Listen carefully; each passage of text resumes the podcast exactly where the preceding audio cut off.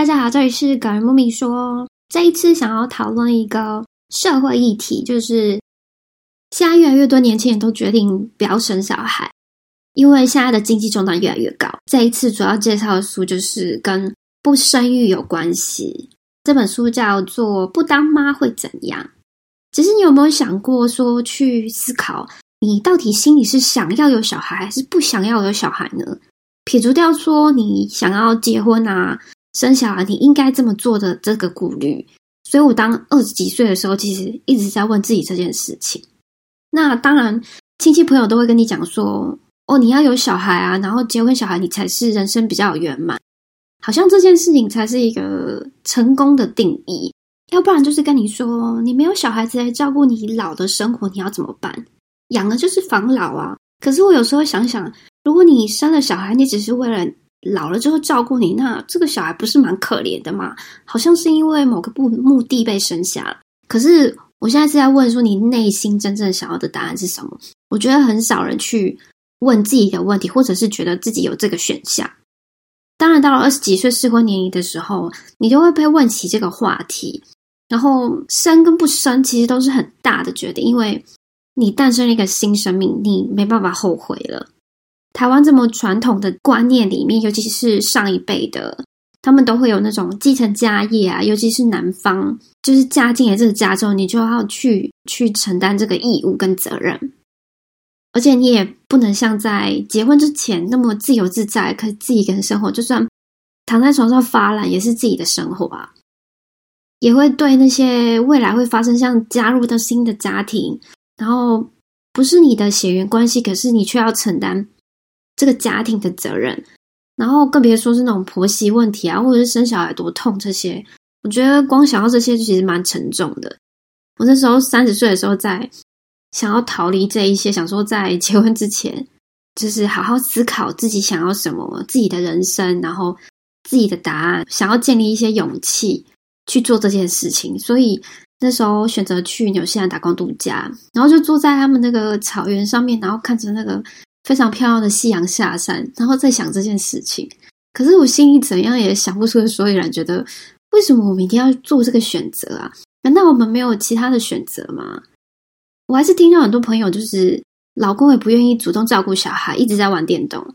那除了你生完小孩，你想要努力恢复的外形，而且还会被老公抱怨，然后你又得要，如果说经济不好，你又得要去工作，心里其实都蛮疲乏的。我朋友还会问我说：“觉得到底结婚是为了什么啊？”我当然心里也会觉得，为什么要女生去承受这一些痛苦？我觉得真的蛮不公平。如果你心仪的选项呢，是你觉得你不想要小孩，我觉得还是有不同的选择。当然，这取决于你嫁的另一半的家庭。其实，我觉得没有小孩到现在来看它，其实并不可怕，因为你多了很多你独立自由的时间。人家说养儿防老这件事情就已经不存在，所以你要自己去考虑一下你的身后事情。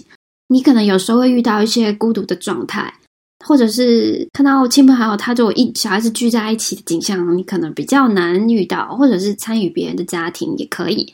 很多女生选择不生的原因，在书里面他有聊到是像没有在对的时间找到对的伴侣，或者是单纯不想生育，经济状况没办法去负担开销。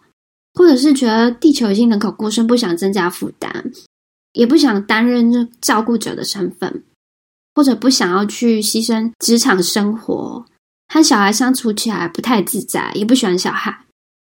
我自己的话是，我认为经济开销实在太大，尤其是在台湾这件事情。如果光是省吃俭用的话，我觉得反而会更不快乐。而且小时候其实是因为。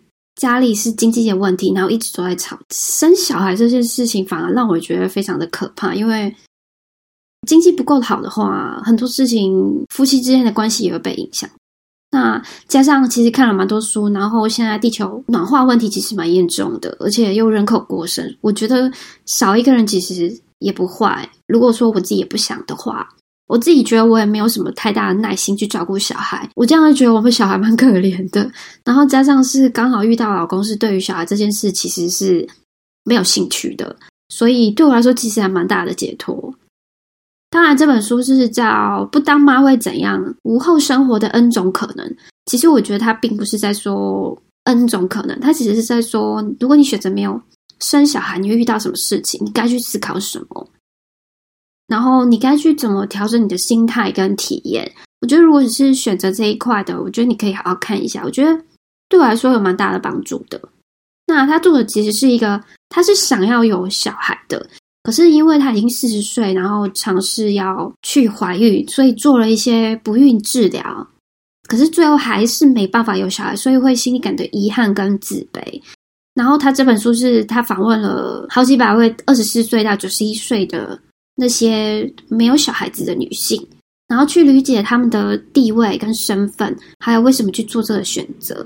他发现其实是高教育程度的会比较高机遇去选择不要有小孩。像我自己也是身边有朋友，他已经要四十，他才结婚，可是他们夫妻就想要有彼此自己有血缘的小孩，所以也是一直去尝试打不孕治疗那些，然后要一直打那个排卵针，相当不舒服，最后还会引起其他的疾病啊，让自己蛮痛苦的。像这本书，它其实是分了几个部分去讨论没有小孩之后的生活，包括友谊，还有你的未来住所、健康啊、心灵、宗教，还有老年之后的生活如何规划。如果聊到友谊的话，我觉得这是一个蛮会遇到的问题，尤其是在三十前后的时候，一般妈妈可能都会觉得没有小孩子的女性可能对小孩子不太有兴趣，也不太想要聊到这样的话题。跟有小孩子的群体的话，其实话题就会变蛮不一样的。尤其是有了小孩之后，会快速的转变，因为共通点越来越少，就会变得比较疏远彼此了。因为当了父母之后，你会围绕在你保护小孩，可是你会没有时间去想其他的事情，也跟其他人。然后你在多余的时间，你才会去考虑到朋友这个选项。所以有时候没有小孩的朋友，就变成是你的听众，就垃圾桶。所以有时候，如果你想要延续友谊的话，去为这些人，就是没有小孩的人，去保留时间，然后一起度过一些比较重要的事情。当然不一定要随时随地在一起，可是多少还是因为话题不一样或身份不一样，有些圈子是没办法去融入的。像我自己举例来说，我二十几岁的时候，其实还蛮多朋友，也有蛮多聚会，那时候都还没有遇到，就是大家都有小孩这件事情。大部分一些朋友都是觉得对自己人生没有太大规划，就觉得有幸福家庭跟小孩其实就蛮好、蛮满足的。那等到大家有小孩之后，一开始还没有发觉到底有什么变化。等到小孩子就是开始诞生之后呢，大家虽然还是抽时间出来，可是里面夫妻大概爸爸就开始在讨论说：“哦，什么尿布比较好用啊？到底发生什么事情？带小孩去哪里玩？然后有什么活动？”那妈妈可能会聊说：“哎，最近有什么？”对小孩子好好用的东西，可能皮肤有问题啊，什么比较好用啊？或者是下个阶段，那到底要准备什么？还是哪个餐厅比较适合小孩子，让妈妈可以休息一下？可是像对我来说，那时候没有小孩的话，就会觉得好像自己是局外人，根本插不上话题，就会觉得好像被隔离在旁边。虽然有人还是会意识到，然后聊一些别的话题，可是最后还是会被拉回去，毕竟是他们当时是需要的。然后那时候我就会才发现说，其实就是好像这些朋友多了小孩之后，就变得好像是失去了朋友关系，然后友谊上有一些转变，就自己默默会心里清楚。可是当然也是有那种有当了妈妈的朋友继续保持关系。那像我这样的朋友，他就会变成出去之后顾虑自己没有小孩的那些朋友，然后比较少去讨论小孩的话题。就算他如果带小孩出来，我们也会体谅他，帮他多分担一天，然后陪陪他的小孩，让他可以好好的休息一下，或者是聊一下小孩子的状况，让他觉得比较放松一点点，就是会比较变得能够站在对方的角度去思考，这关系建立上也是蛮好的。那像在书里面有讲到说，没有小孩子的家庭反而可以维持比较久一点的人际关系，因为他比较可以懂得照顾自己。跟身边的人，那相对的婚姻关系的满意度跟幸福度，他会比较高，同样也会比较愿意去支持另外一半在经济上面，或者是其他梦想的维持上。那因为这段其实内容实在太长，所以我切了两个，所以下次我会再跟你讲一些，譬如说在离婚或再婚之后，他书里面说的一些建议，还有像在。未来之后没有小孩的人，他该如何规划住所，在疾病的部分，还有身后事的讨论。希望这段导读还有我自己的分享能够有对你有所帮助。如果你喜欢我的 podcast 的话，或者是你想要看文字版，可以到我的 blog，然后请继续支持我的 podcast，谢谢你。